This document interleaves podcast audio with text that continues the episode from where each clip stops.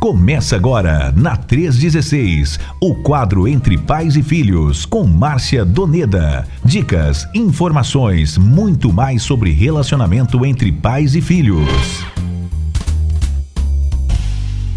Missionária Márcia Doneda, muito boa tarde, bem-vinda mais uma vez por aqui. Boa tarde, Nayan. Tudo bem com você? Tá me ouvindo bem? Tudo bem, tô te ouvindo bem. Tá chegando ótimo o seu áudio por aqui. Seja sempre bem-vinda às nossas quintas-feiras, às tardes de quinta-feira, aqui na nossa missionária. Já tem gente mandando mensagem aqui. Tô esperando e mamácia chegar. Calma, gente, calma. Maravilha, Nayan. Que bom estar aqui com você. Que bom estar aqui também com todos os nossos queridos ouvintes aqui do nosso Brasil afora aí. Um grande abraço para todos vocês. Pronto, muito sol por aí, mamácia.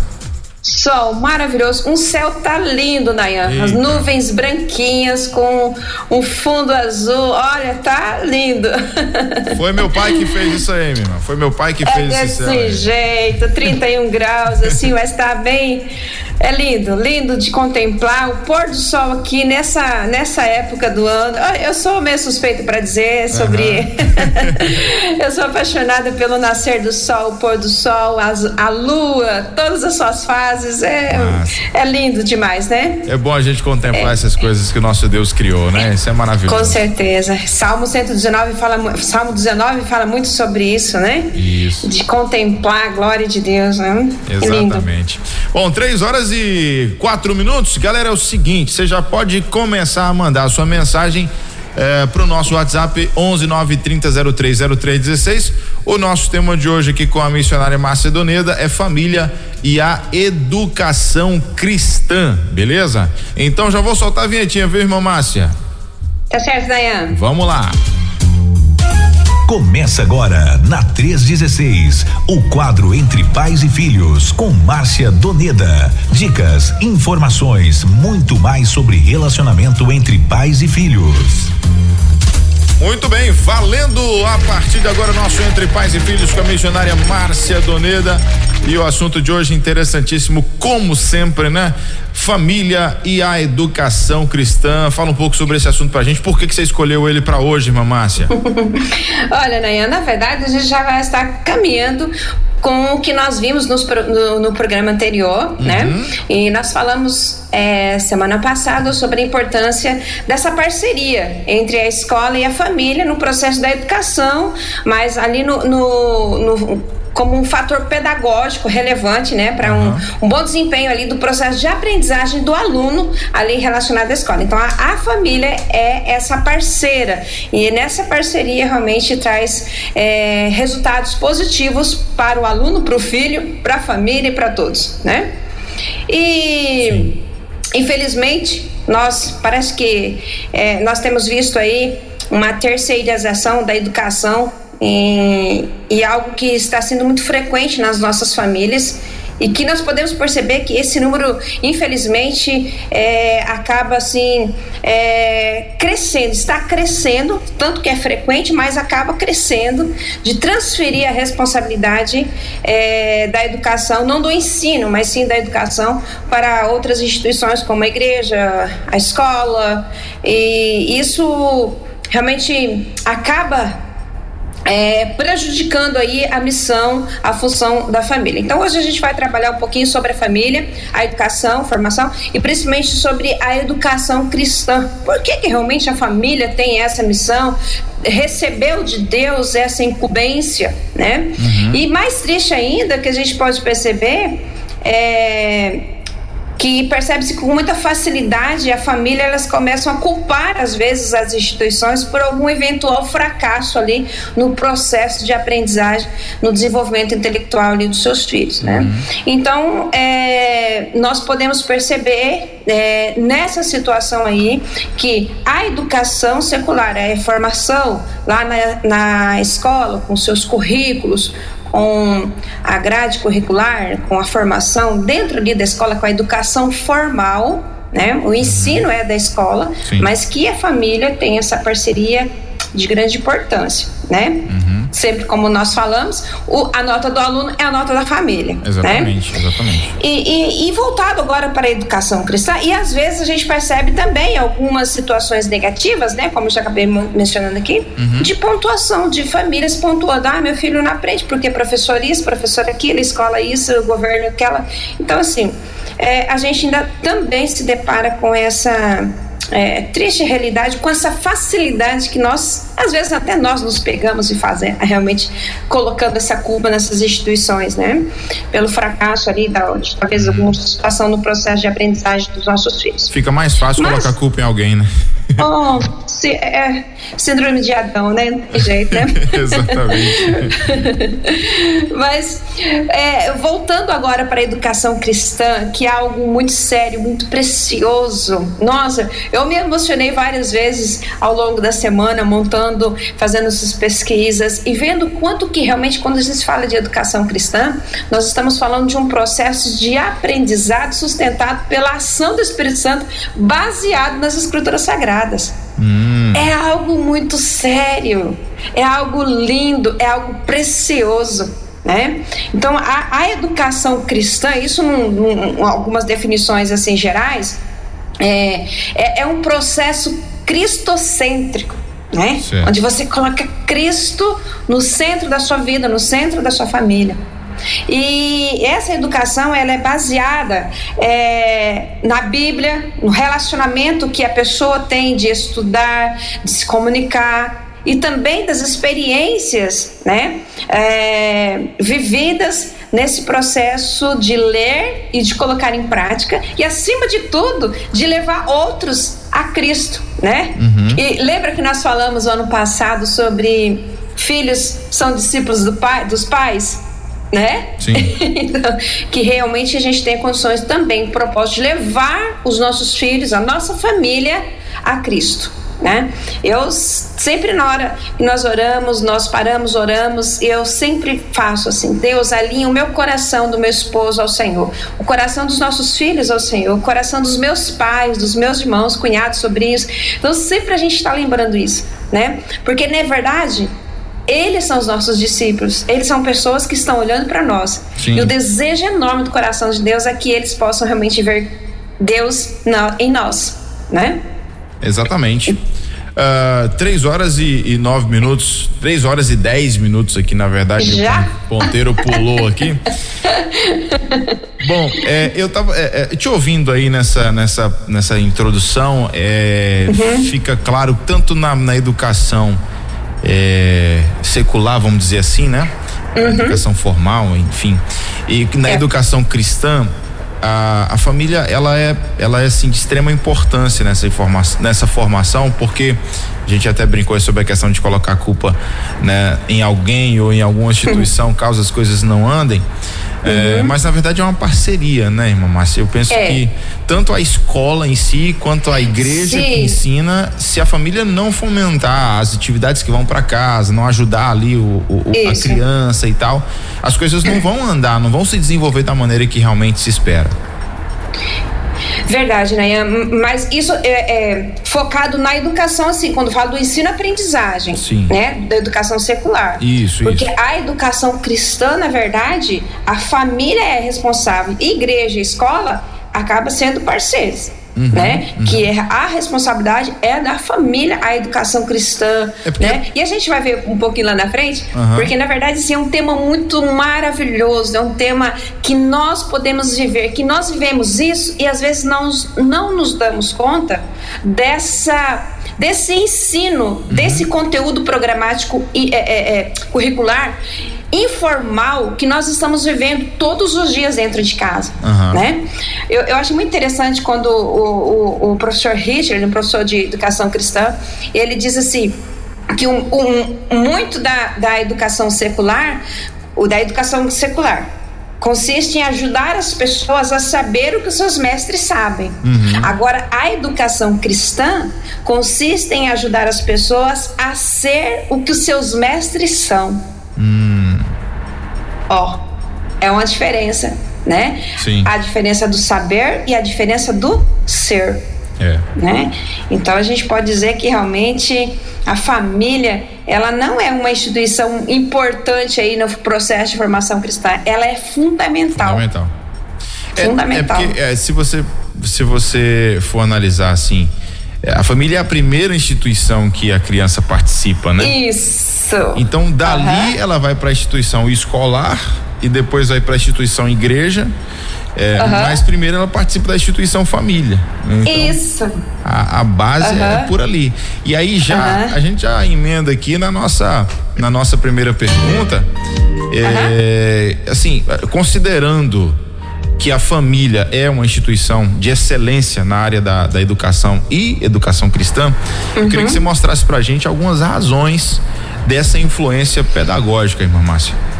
Joia, muito bem, vamos lá. Eu, eu, coloquei aqui quatro influências assim que eu quero passar bem rapidamente para que, que é, os queridos ouvintes e nós possamos realmente ter essa é, essa visão, esse outro olhar da excelência da missão que o Senhor colocou em nossas mãos. Uhum. Primeiro, porque realmente é, a família é uma instituição de excelência na área da educação cristã e também na área da educação. Porque a família, ela exerce sobre a vida de um indivíduo desde os primeiros momentos da sua vida. Então ela exerce essa influência de você imagina a Liz, né? Uhum. Chegou lá. Então, as crianças, ela vem ao mundo em um contexto de quê? De uma família, como você acabou de comentar, né? Então, é nesse contexto que as crianças, os filhos, os, pepe, os pequeninos, né? Eles, eles, eles obtêm as primeiras impressões de Deus, de, delas mesmas, dos outros, e de todos os mundos e as pessoas que a rodeiam. E pesquisas apontam, são pesquisas, ciência, a gente fala assim de ciência, e eu gosto muito sim, dessa relação, porque na verdade a ciência acaba provando a fé, a ciência acaba sendo uma aliada ali da fé, porque as pesquisas apontam que as primeiras impressões é, têm um profundo impacto formativo na vida de todos nós. E nós carregamos esse comportamento, desse comportamento inicial pro longo da nossa vida, durante toda a nossa vida. Né? Uhum. Então isso é muito forte. Você percebe que umas pessoas têm problemas de esquecimentos, de memória, algumas outras doenças relacionadas com esse fator. Quais são as memórias que ela lembra? Quando eles eram pequenos, na infância, Sim. na adolescência, Isso. da adolescência para baixo, é. né? Eu já vi meus é, avós, meus tios, alguns tios já de mais idade, pessoas assim que a gente já conviveu, que eles acabam se reportando à mãe, ao pai, ao irmão, entende? Então, essas impressões, esse, essa influência desde pequeno é muito forte. Uhum. Muito forte. E a gente carrega para o longo da nossa vida. Segundo, porque a família é um ambiente natural de afeto e de confiança. É, aqui nós podemos perceber também alguns outros é, é, situações de pesquisas que estudiosos têm afirmado a importância dos vínculos de afetividade e confiança como alguns elementos muito relevantes para o ensino-aprendizagem. Então, nós podemos dizer que a nossa experiência é, é, é, pessoal, ela pode afirmar isso, seja como nossos pais, como eu tenho minha experiência pessoal, a professora que eu mais gostava, que eu mais me identificava, pronto, era, era, uhum. era a matéria, era o conteúdo que eu mais assimilava. Pô, é, é, eu gostava de química, matemática, física, matemática. É Por mesmo? quê? Porque eram umas. Sim. Sério? Daí eu fiz ciências contábeis e técnico contabilidade para fugir Vixe. de estar à frente. Acho que eu tenho. de falar, olha só, como Deus olha muda, né? só, né? Mas porque eu acabei me identificando muito com esses professores. Uhum. Então você acaba criando o quê? Esse vínculo de confiança, de afetividade. E aí você acaba a, a, a esses elementos aí é, é, sendo elementos muito potenciais aí para o ensino-aprendizagem, uhum, né? Sim. E, e, e, todos nós sabemos que realmente a gente acaba aprendendo com mais facilidade com pessoas com quem nós amamos, com quem confiamos, né? E por outro lado, nós tendemos a nos fechar para o aprendizado quando nós temos umas pessoas, quando estamos sendo ensinados por pessoas que nós não temos tanto afinidade, tanto afeto, confiança, né? Então, é, é, é muito precioso a gente ter. E isso acontece onde? Na família. Sim. Né? Então a família acaba sendo esse ambiente natural de afeto e de confiança, né? O, um dos programas a, no ano 2021 nós mencionamos aí o afeto como um ingrediente indispensável, né? Porque os pais por meio da presença, eles realmente eles podem ser referência de afeto para o filho, pode tocá-los de forma diferente.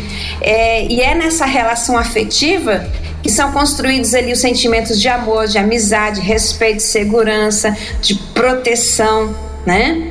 E, e através dessa relação que se conhece a linguagem do choro. Ah, esse, esse, é, é, esse choro aí, essa linguagem aí, é, aliás, esse choro é choro de sono, é choro de.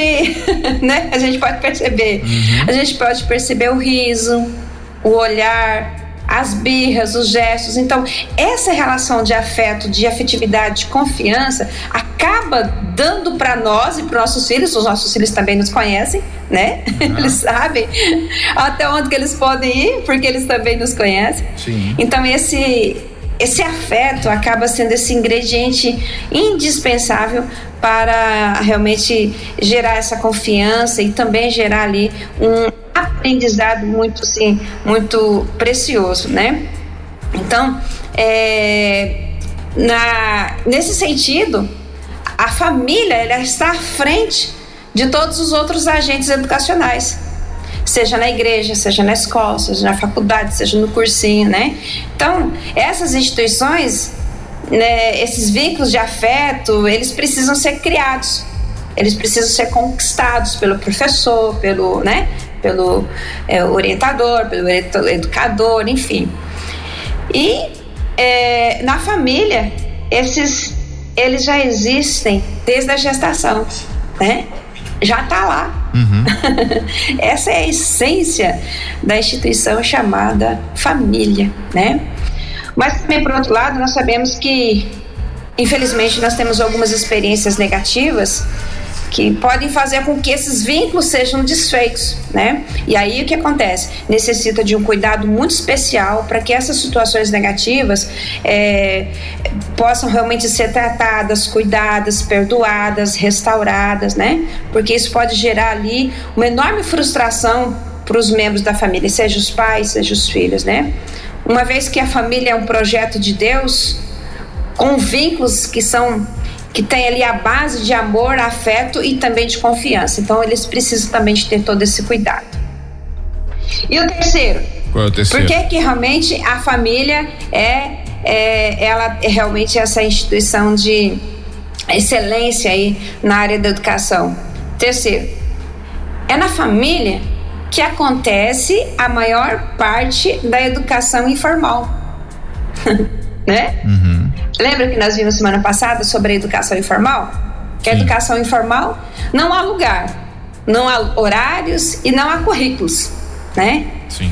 E, e os conhecimentos eles são partilhados em meio de uma interação social, sociocultural, né?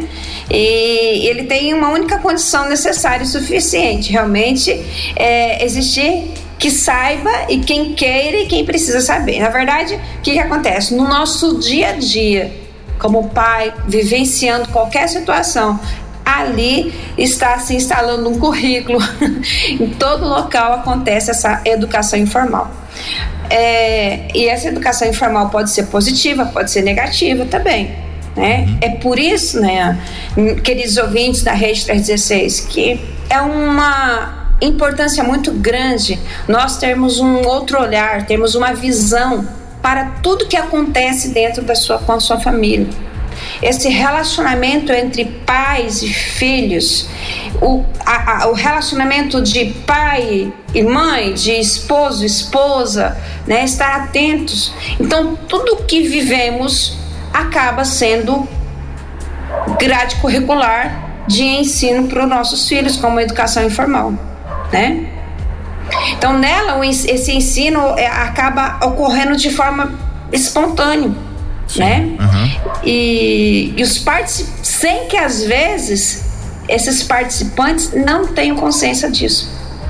Então é, é, é nesse processo que esse tipo de educação acaba assim levando vantagem sobre a educação formal que acontece nas escolas, porque nas escolas os professores eles precisam se desdobrar para relacionar o tema que eles estão ensinando, né?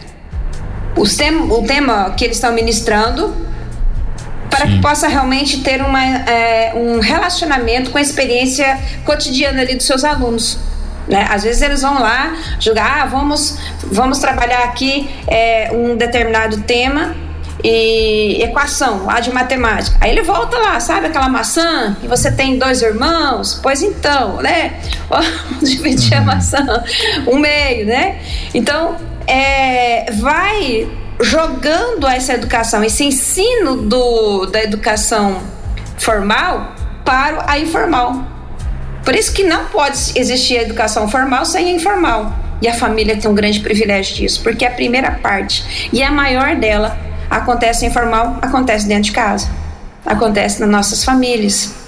E às vezes, né, a gente não tem nem noção, nem consciência que se nós formos parar ali nos dias lá, 23 horas, fomos analisar qual foi o aprendizado, qual foi o, o aprendizado obtido, qual foi o ensino transmitido, né? Se a gente pudesse fazer essa autoanálise de 24 horas, né, é, é, diária ali, qual foi o aprendizado que eu consegui é, ministrar, né? Qual foi o ensino que eu consegui obter?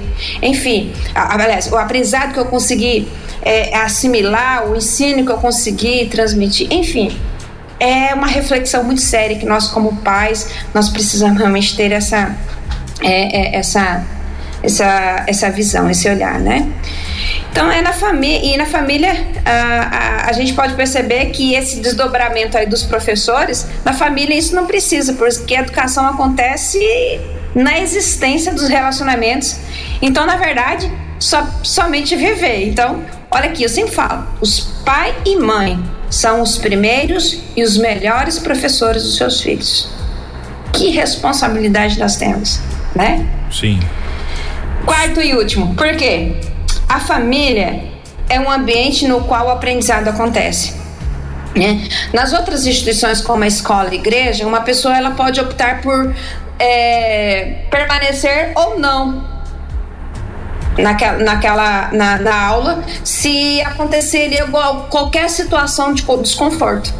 Ah, eu tô lá na sala de aula, ó, faculdade, eu tô lá na igreja, não tem alguma questão, mas eu vou, eu, eu vou optar por não permanecer na aula, vou optar por. É claro que as crianças não têm essa opção, né? Mas estou é. falando que às vezes nós podemos, assim, é, essas instituições essas instituições como escola e igreja, você pode permanecer ali diante daquelas. Você pode escolher. Mas na família, não é tão fácil assim.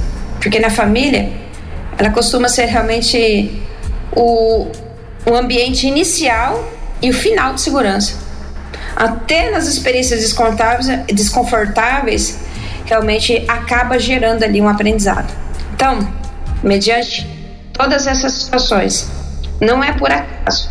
A família é responsável pela educação e a educação cristã, porque ela acaba sendo, ela é o ambiente mais favorável, mais propício para a realização dessa missão. Então não foi por acaso que Deus entregou, confiou essa missão à, à, à família, à instituição chamada família. Então, primeiro, porque a família exerce a influência sobre a vida de um indivíduo desde os primeiros momentos da sua vida.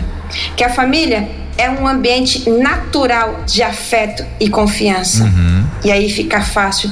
E aí você tem a afetividade, você tem a segurança, você consegue transmitir esse ensino. Terceiro, é na família que acontece a maior parte da educação informal. Quarto, porque a família é um ambiente no qual o aprendizado é necessário, né? Então, uhum. foi por isso que o Senhor Deus olhou e o projeto dele e confiou essa grande missão, essa excelência, essa missão com excelência. Faltou a segunda aí, você falou a primeira, você já pulou para a terceira. Oi, Nayan. Faltou a é. segunda aí. É, que a família é um ambiente natural de afeto e confiança. Pronto. Né? Beleza. Isso aí. Uh, 3 e 27 deixa eu dar uma passadinha rapidão aqui no nosso WhatsApp para ver se tem alguém aqui, irmã Márcia. Uhum. É, deixa eu mandar um abraço aqui para Michele, lá da PIB de Toritama, que está acompanhando a programação da 316. Tem também o Manuel Augusto, é, dizendo que lá em é, em Jardim Peri, São Paulo, tá quente, mas tá nublado. Segundo ele, vem chuva por lá. Maravilha! é, tem também aqui a Ana Lúcia. É, sou esposa do pastor Erno Schmidt. Uh, ele até procurou aqui na convenção, tal, tal. Como é que é? Ah, tá. Queria participar de um projeto é um recado aqui para nossa equipe. Ela é da Igreja Batista Central em Sorocaba, tá lá acompanhando a gente em São Paulo. Muito obrigado, Joana Lúcia, pela sua companhia. Bom, enquanto a galera não manda perguntas, né? Pessoal, vocês podem ficar à vontade, não fiquem tímidos, tá bom? Mandem aí as suas perguntas que a nossa missionária Márcia tá pronta para te responder. Uh, a gente pula aqui então para nossa próxima pergunta, irmã Márcia. Uhum. Uh, o seguinte, Diante da visão aí do papel da família no processo pedagógico, que ela é responsável pela educação dos filhos, qual seria então aí a, a primeira atividade dos pais nesse processo? Uhum. Muito bem. É, nós vamos responder com algumas orientações bíblicas, né? Tanto claro. do Antigo Testamento quanto do Novo Testamento também, uhum. né? Então, a primeira atividade da educação familiar é a instrução ou seja, o ensino, Sim. né? Uhum. É, tem muitos livros maravilhosos que nos dão tantas orientações é, em relação a essa instrução, ao ensino, e o primeiro deles é a Bíblia. Isso não tem erro, né? Mas o livro Instruindo o Coração da Criança, de Ted Tripp, ele realmente ele apresenta um, um, um conceito bem profundo sobre instrução. E ele relaciona a instrução formativa, isso é, a instrução que a gente passa para os nossos filhos, essa instrução, o ensino, como aquela que molda as nossas crianças. Olha aí, molda, que forma, né? Eu acho muito interessante também quando você for analisar a, a tradução do verbo inculcarás, lá de Deuteronômio, Deuteronômio capítulo 6, é, o versículo 7, tem essa, essa esse verbo, né, que na verdade acaba sendo um verbo, um, uma, um comissionamento ali, uma orientação para os pais, né? Tu as inculcarás a teus filhos, né? E delas falarás assentado na tua casa, andando pelo caminho, ao deitar e ao levantar-se. Né? Então, na verdade, esse verbo aí, ele, pode, ele traduz é, a raiz, na verdade, da, de, desse verbo, ele diz está relacionado com afiar, aguçar ou perfurar. Né? Então, dando essa ideia bem profunda de uma instrução marcante, uma instrução bem afiada, um ensino marcante, um, um, ensino afiado realmente que vai, vai afiar, vai perfurar, vai aguçar, né? vai moldar a vida dos nossos filhos. Então, na verdade, quando Deus escreveu isso e orientou isso para os pais, ele estava falando nesse sentido né?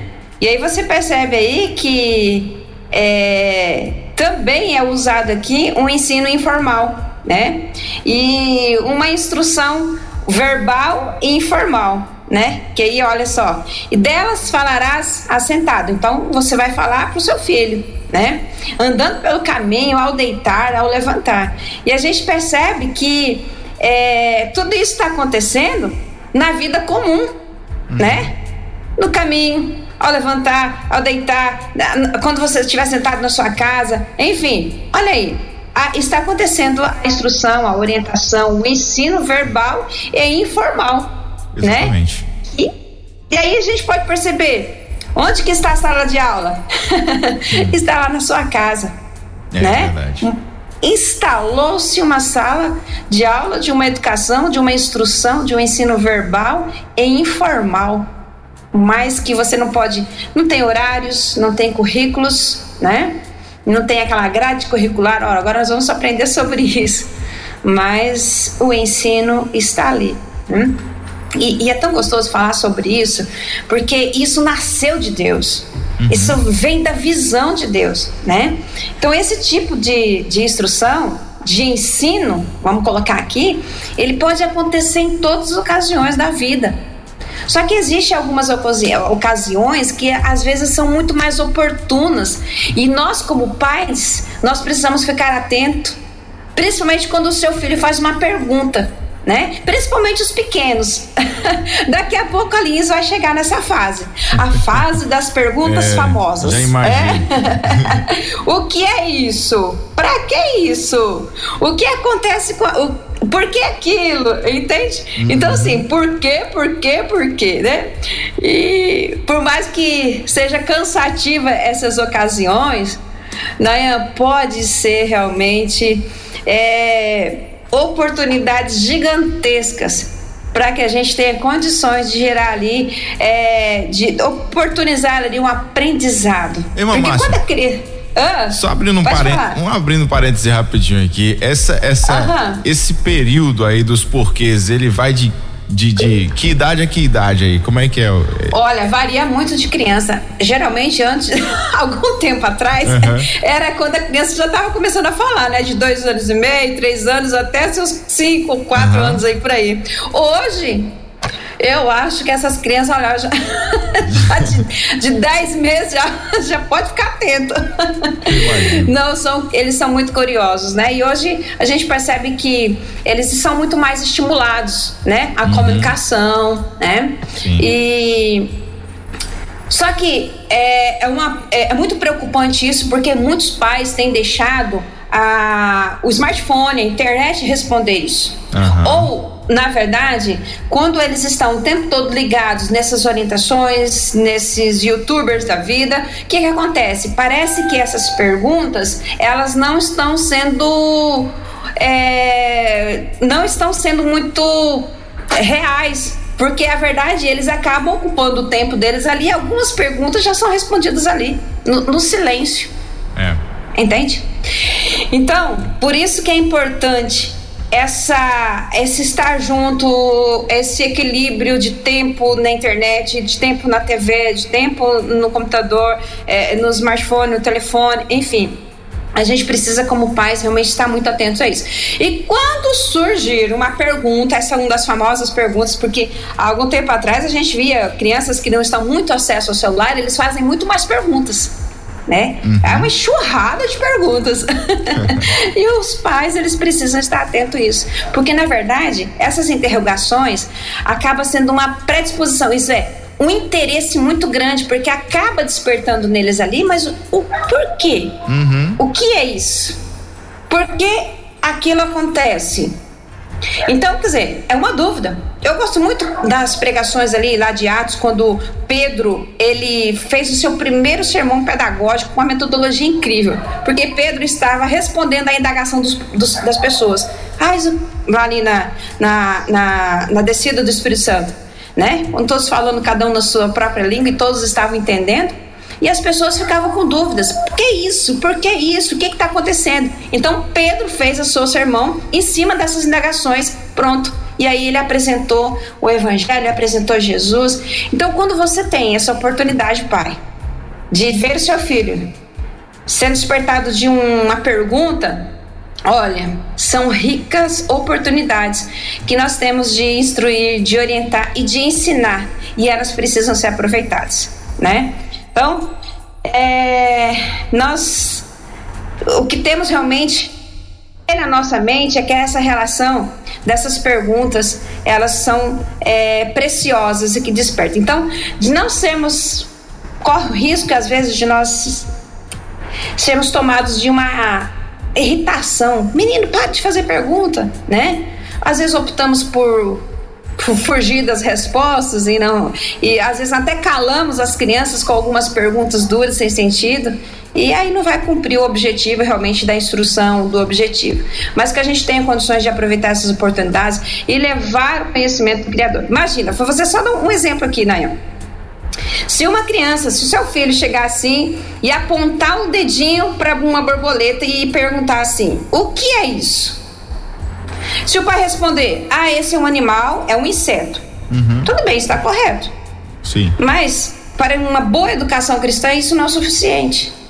Porque, na verdade, quando ele aponta o dedo para uma borboleta e ele vai perguntar o que é isso, ah, mas pode desenrolar uma boa conversa ali. Exatamente. Você pode envolver vários assuntos sobre a diversidade do reino animal, a transformação das borboletas, a beleza dos animais, a beleza dos insetos, a relação entre o homem e, e os animais e a natureza, o modo que como que o pecado afetou essa relação, como que a fé baseada em Cristo pode restaurar esse relacionamento, Sim. o que nos pode esperar da, da eternidade. Gente, Olha só, de uma simples pergunta de um, de, né, de um, de um, de um inseto ali perguntando o que, que é. Então dá, às vezes, ah, mas pode parecer, parecer muita coisa, mas ali dessa pergunta você vai conversando e você, porque naquela pergunta você tem a atenção do seu filho né? E é claro que um bom pai, uma boa mãe vai saber até que ponto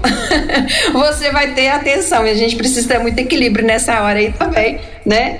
Mas é importante que a gente possa aproveitar é, sempre essas indagações, essas predisposição, esse interesse de saber algo, que a gente tenha condições de é, oportunizar esse a instrução, esse ensino cristão, que tudo está relacionado com a revelação de Deus na sua palavra, né?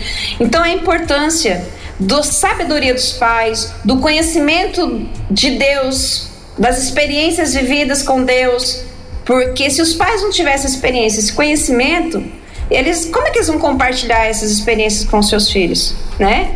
Então, que realmente nós tenhamos ali, como pais, condições de proporcionar às crianças, os filhos ali, um aprendizado que sempre esteja relacionado à palavra de Deus.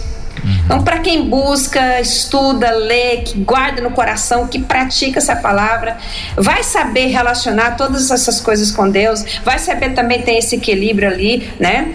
E, e a palavra, eu lembro quando nós morávamos, nós moramos sete anos na aldeia, ali uh, na linha internacional com o Paraguai, na aldeia uh, Porto Lindo, né? Os irmãos indígenas Guarani. E eu lembro quando nós chegamos, os nossos filhos, eles tinham medo, eles não conseguiam dormir à noite. E Felipe tinha mais ou menos uns oito anos, Denise tinha uns seis, e eles ficavam com medo de dormir. Eu uhum. ficava lá no quarto, e aí eu comecei a pensar: o que, que eu posso fazer com que para que eles possam perder esse medo, né? Sim, sim. E aí eu, eu fiquei perguntando ao Senhor, e aí Deus foi colocando assim, a palavra, a palavra, né? Uhum. E aí eu fiz cartazes, né? Todo bonitinho, com os bichinhos assim. Cada cômodo do nosso quarto. No quarto deles, cada cômodo da nossa casa, eu colocava versículos.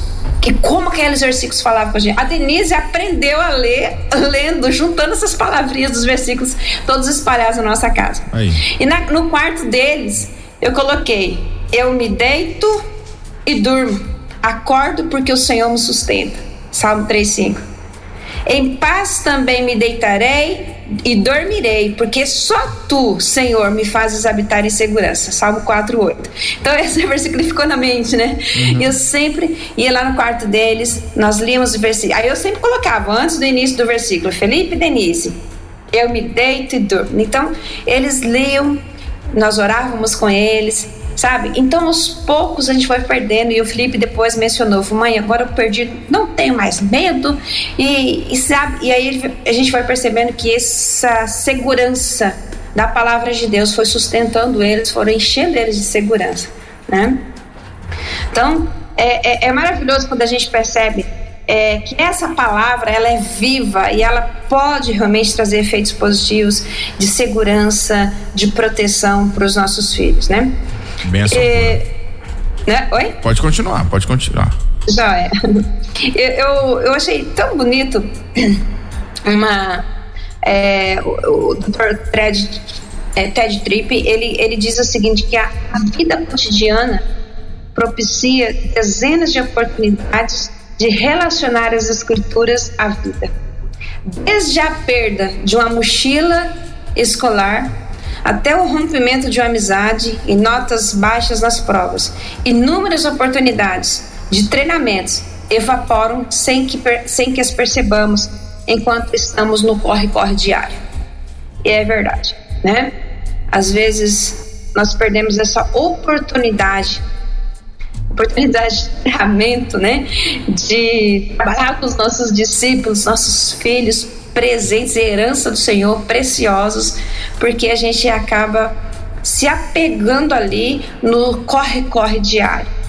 É, eu, eu, eu, gosto, gosto, muito também de algumas é, mensagens do pastor Israel Belo de Azevedo, e, e, e, o pastor ele fala para a gente aqui em relação a gente está falando aqui que essa é a primeira atividade né, no processo é, pedagógico, principalmente na formação da educação cristã dos nossos filhos. Que o primeira, esse primeiro processo aí é educação, é, aliás, é instrução, é o ensino da palavra de Deus.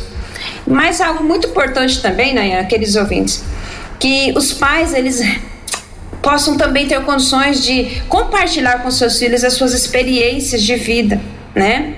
É, mesmo que, na verdade, se você são experiências vividas que são ensinos que podem realmente transmitir, pode gerar uma aprendizagem, né?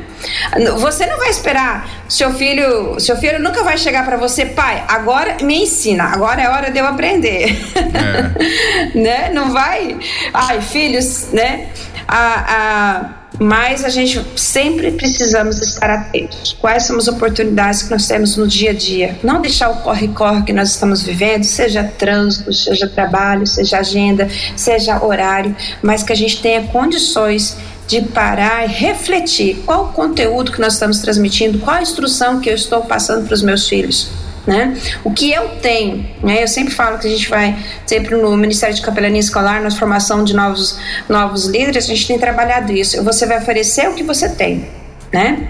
E também é muito importante os filhos. Nós vamos ter uma série depois só para os filhos, mas é muito importante você que é filho se deixar ser ensinado. Então, filhos, deixem-se ensinar, né? A, é, esse, esse, essa, essa, esse coração disposto a aprender, esse coração disposto a, a obedecer. Isso é, é, é, um presente maravilhoso que a gente realmente dá para os pais e também para os nossos, para o Senhor Deus. Não? Então, pais que acabam se distanciando dos ensinos de Deus, é, acaba realmente também refletindo na vida dos filhos e na vida da, da família pais que não leem a Bíblia, que não oram, que não se preocupam, ou que talvez deixou essa, essa agitação do dia a dia realmente tomar conta e, e, acaba deixando por lado essa educação dos filhos. Isso é muito sério. E Priolo, ele, ele trabalha muito nessa orientação de resolução de conflitos, mas eu quero deixar assim para fechar essa pergunta com essa frase, com essa textinho que ele diz, vou ler na íntegra. Ele diz assim: Ensinar a Bíblia aos filhos não é algo opcional. Você recebeu a responsabilidade de ensinar as escrituras aos seus filhos. A questão não é se você irá ou não ensinar a palavra de Deus aos seus filhos, mas se você obedecerá ou não a sua palavra. Independente do que você crê ser seu papel como pai. Nada que você faça para, por ou com seu filho é mais importante do que isso. De ensinar a Bíblia para eles. Isso é muito sério. Isso aí. Seríssimo e né? extremamente importante. Extremamente importante. É. Verdade. Bom, 3 horas e 46 minutos. Irmã Márcia, tem perguntas aqui para você? Olha. É, a Neuraci, ela é lá de Bacabal, do Maranhão. Uhum. Mandou perguntar o seguinte: Márcia, como lidar com os questionamentos dos nossos filhos quanto ao ensino escolar secular? Na verdade, quando né, o ensino escolar secular é diferente do que aprendemos em casa. Uhum. Olha, é, se esses ensinos forem contrários à fé, contrários aos ensinos da escolha, opção religiosa, é, eles precisam ser confrontados, eles precisam ser é, questionados. Né? Talvez não sei se é isso que ela está mencionando, mas a Constituição brasileira nos dá leis que garantem isso. Tanto para professores que recebem conteúdos que eles não é, a, aquele conteúdo, aquele ensino não vai de encontro com a sua opção religiosa, ele não vai, ele tem a, a, a Constituição que realmente trabalha que em favor dele. Ele tem direito de não ensinar aquele, aquele conteúdo. Assim também são os pais. Se você tem conteúdos que não vai de encontro com a, a, essa a escolha religiosa, a opção religiosa, que, que a, podem atrapalhar a questão de princípios. Depois, é, se quiser enviar o contato dela, eu posso, ou o meu contato para ela, eu posso é, encaminhar algumas leis, né, que realmente trata sobre isso também, tá? uhum. tá? Ótimo. Eu, eu não sei se, tá, se é essa área, né, né, nesse sentido. Agora, se for um outro conteúdo que talvez os pais não tenham conhecimento, é, é, eu talvez seja de outro nível de formação, né, como ajudar, é, nós pode, pode recorrer a escolas. A escola geralmente sempre tem é, material, é, professores, é, equipe pedagógica que pode cooperar também com esse processo aí, também.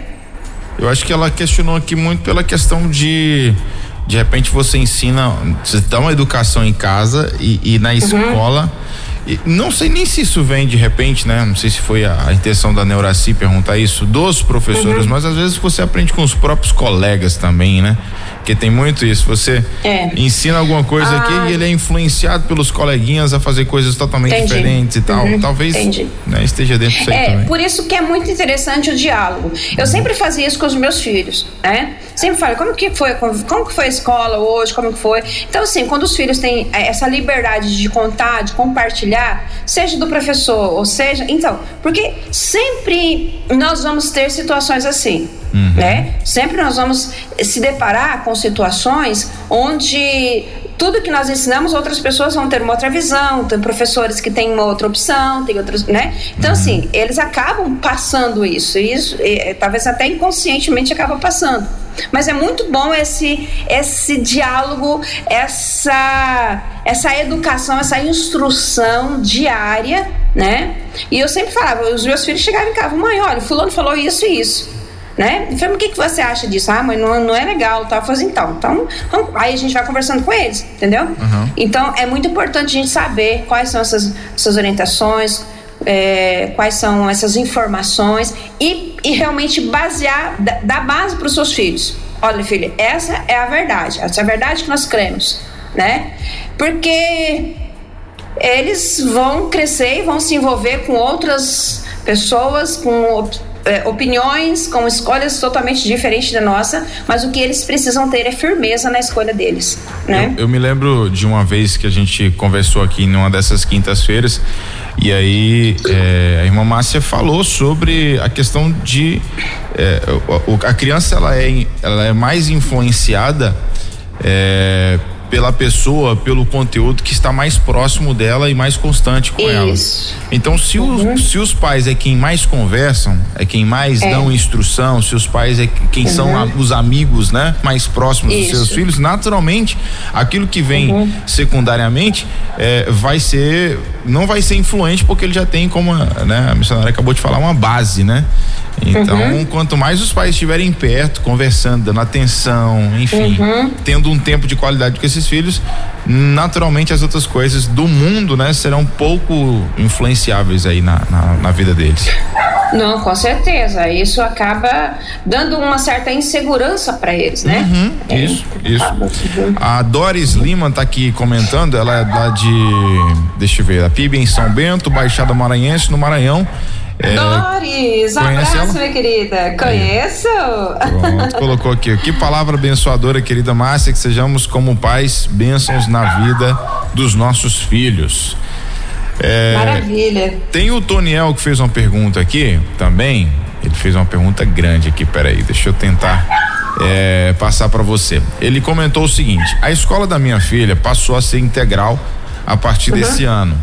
E segundo ela nos passou ontem, não haverá mais dever de casa.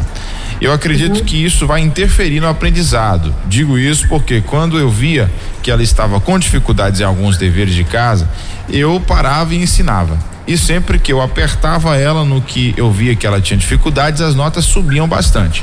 Mas agora, uhum. sem dever de casa, vai ficar difícil para mim ver é, onde estão as deficiências no aprendizado dela. Ela tem 12 anos de idade hoje.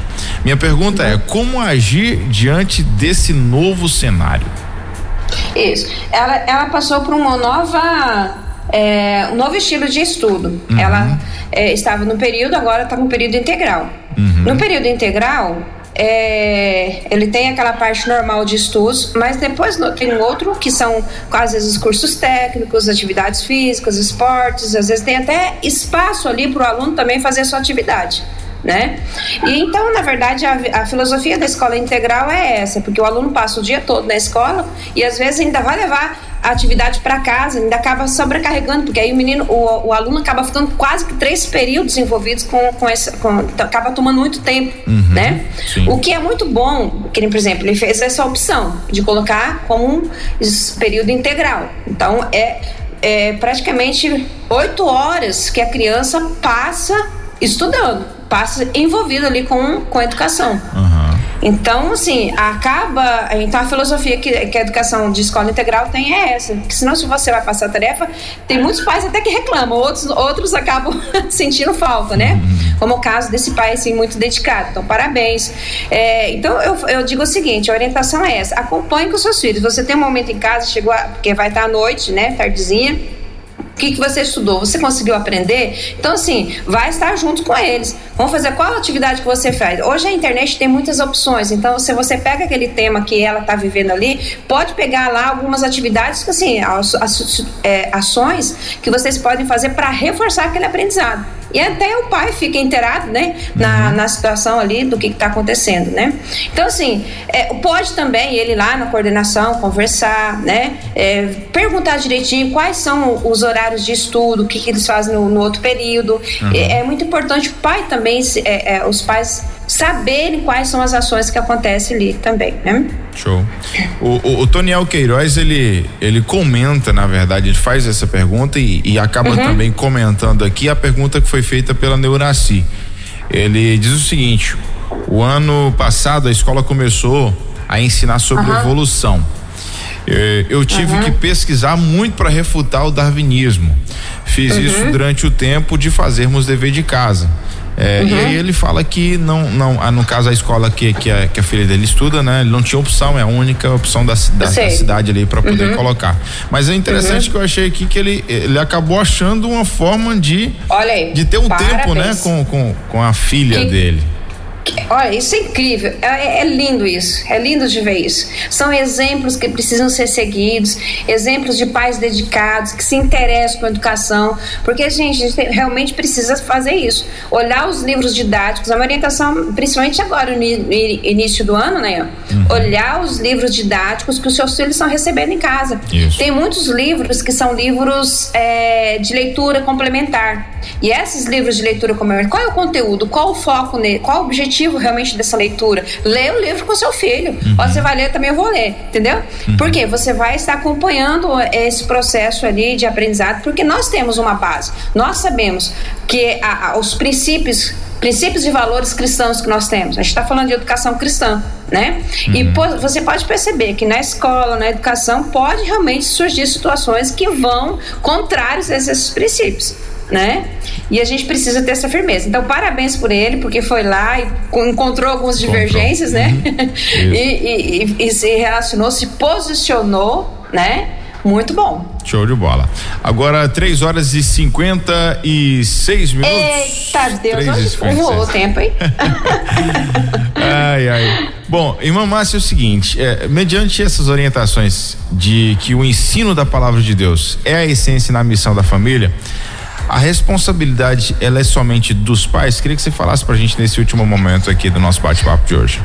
Tá, joia. Olha só, se nós formos analisar que a nossa vida só pode estar bem se a gente estiver é, com um bom relacionamento com os nossos cônjuges, né? Com a esposa, com o esposo, com nossos filhos, com os nossos pais, realmente a gente percebe que isso é fruto de, dessa essência, né? Desse desenvolvimento natural ali, desse relacionamento natural. Então, a nossa vida, você pode estar bem no trabalho, mas se você não está bem em casa, é. não está 100%. Verdade, não é? Verdade. Não está 100%. Até sua voz fica diferente, né, não, né? Exatamente. no trânsito, enfim, você, a gente percebe. Se tem algo que está em casa que você não está bem, acaba refletindo em todas as outras áreas, porque realmente é isso, é isso que nós vimos hoje, uhum. que a família é essa essência, essa base de afeto, de confiança, de, né, de, de, de afetividade, de amor, de ensino, enfim. Mas na verdade a Bíblia sabe, Deus sabia de tudo isso, as dificuldades que nós teríamos realmente de criar filhos, de educar, de instruir. E a Bíblia realmente ela tem muitas orientações para esse tempo, né? E nesse texto eu gosto muito de Paulo quando ele escreve para os é, é, em, em, em Efésios capítulo 6 de 1 a 4, todas as orientações que nós podemos perceber aqui, elas na verdade são para todos da família inclusive esposa, esposo, os filhos, né? Então, os filhos devem ser obedientes aos pais, honrando os pais. Os pais devem criar os filhos com disciplina e ensino, sem ignorar, né? É, é, o que realmente está acontecendo. É, então, um pouco também ser rígido demais, sempre fazendo o quê? Buscando o equilíbrio. Olha só, Efésios diz, né? Honra teu pai e tua mãe este é o primeiro mandamento com promessa para que tudo te corra bem e tenhas longa vida sobre a terra. E vós, pais, né? lembra lá do Deuteronômio 6,7?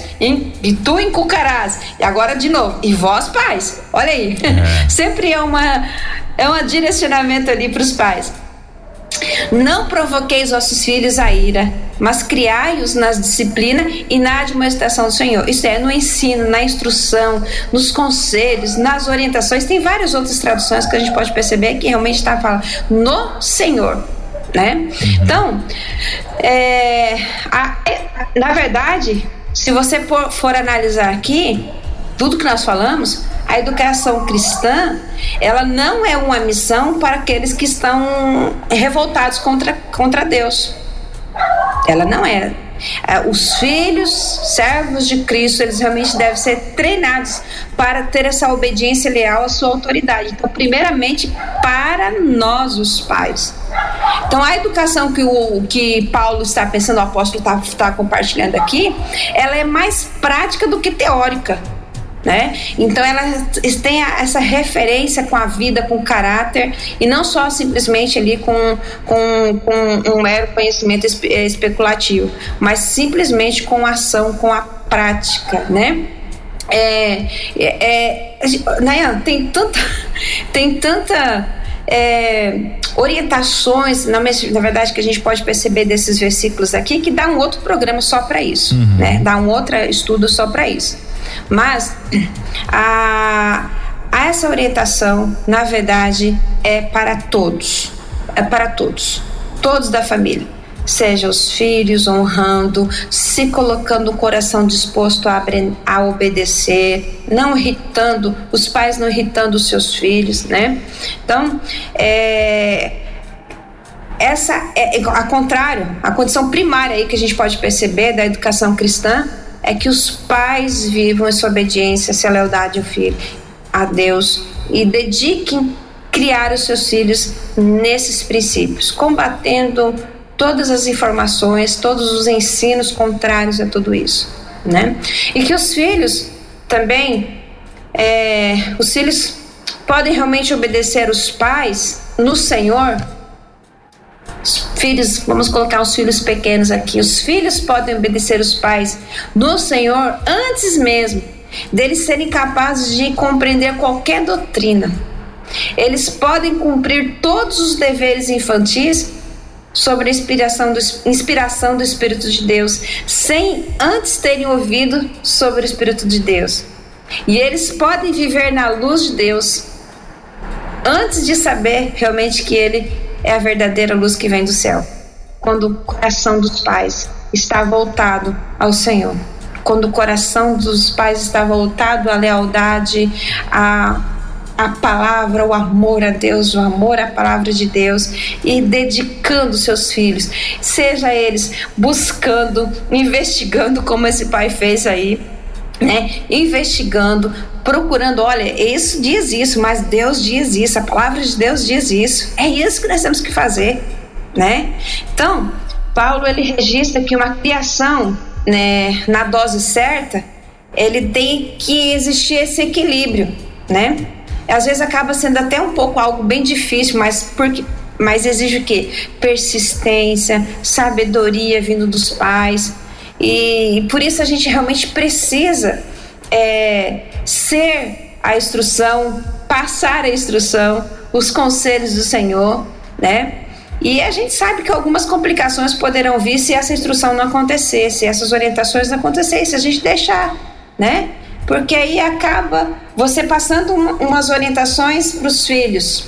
Você não vive, você está dentro do seu currículo informal, verbal e informal, dentro da sua casa o tempo todo, 24 horas está instalada uma sala de aula, uma sala de aprendizado dentro da nossa casa. E às vezes a gente não tem consciência e a gente fica envolvido no corre-corre e não, não nos damos conta de que os nossos filhos estão registrando, estão captando, estão aprendendo o tempo todo.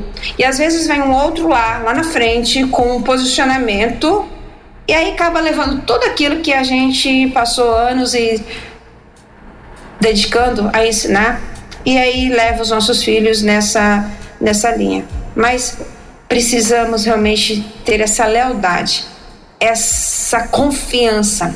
Tanto essa afetividade que nós temos para com os nossos filhos e confiança que nós passamos para ele, isso é recíproco de Deus para conosco.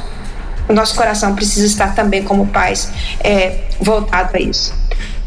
Paulo não esquece de ninguém nessa mensagem né? Porque todos têm a responsabilidade, todos têm um papel, uma tarefa importante nesse contexto é, de lar. Então a verdade é que cada um sim tem algo para fazer. Então cada um tem uma grande responsabilidade. O que precisamos todos realmente, seja pais ou filhos, é ter atenção, ter amor, lealdade à palavra de Deus, à educação cristã, porque essa é a essência da família confiados por Deus. Amém. Amém. Amém, amém, amém. Ah, quatro horas e, e, quatro minutos, quatro horas e quatro minutos. É, como a gente sempre fala, né? O horário voa e a gente voa. fica com vontade de, de, saber mais, de conversar mais sobre o assunto. É verdade, né? Mas a gente não consegue. É, é só, muito bom, né? Só um, comentário aqui rapidamente da, da Neuraci. Uhum. Ela fala o seguinte: uma família bem estruturada dentro da palavra e fundamental, é fundamental nesse século. Graças a Deus pela nossa fé no Cristo vivo. Obrigada, Márcia. Amém. Você é a Amém. pessoa e a abençoada com a 316. Isso Amém. Aí. Glória a Deus. Show Glória a Deus. É isso aí. A gente tem que estruturar é mesmo, não tem jeito. Tem que estruturar a nossa família na, na rocha mesmo, com a rocha que é, é Jesus, com a palavra aí. de Deus. É isso aí. Não tem outro, não tem outro caminho. E olha, quando você começa a ler a Bíblia, você começa aqui, aquela mensagem vai invadindo seu coração, vai enchendo uhum. o seu coração de esperança, de expectativa, e você quer compartilhar isso para todo mundo. Verdade. você quer ver que as pessoas que você mais ama, mais próxima, realmente também sintam esse amor, sintam-se essa segurança, né? Essa essa estabilidade que vem da palavra de Deus, né? Ele é maravilhoso. Bom, irmã é. Márcia, muito obrigado mais uma vez, tá? Oh, Seja querido, sempre bem-vinda por aqui. E uhum. deixe suas considerações finais aí. Lembrando que quinta-feira a gente está aqui de novo, né? Se Deus nos permitir. Maravilha, meu querido. Olha, é, eu só vou terminar aqui. Diz que um certo menino, acho que eu já falei isso aqui, mas eu sempre acabo me lembrando que um certo menino encontrou um, uma criança encontrou um livro empoeirado na estante da sua casa. Uhum. Enquanto ele estava brincando lá com o carrinho, né? Aí saiu, pegou o livro na mão, saiu correndo, levou lá para a mãe e perguntou: Mamãe, esse livro é o livro de Deus? Sim, meu filho. É o livro de Deus. Aí o molequinho foi respondeu assim: Por que, que a gente não devolve para ele? Porque nós não usamos. Eita. Né? Olha.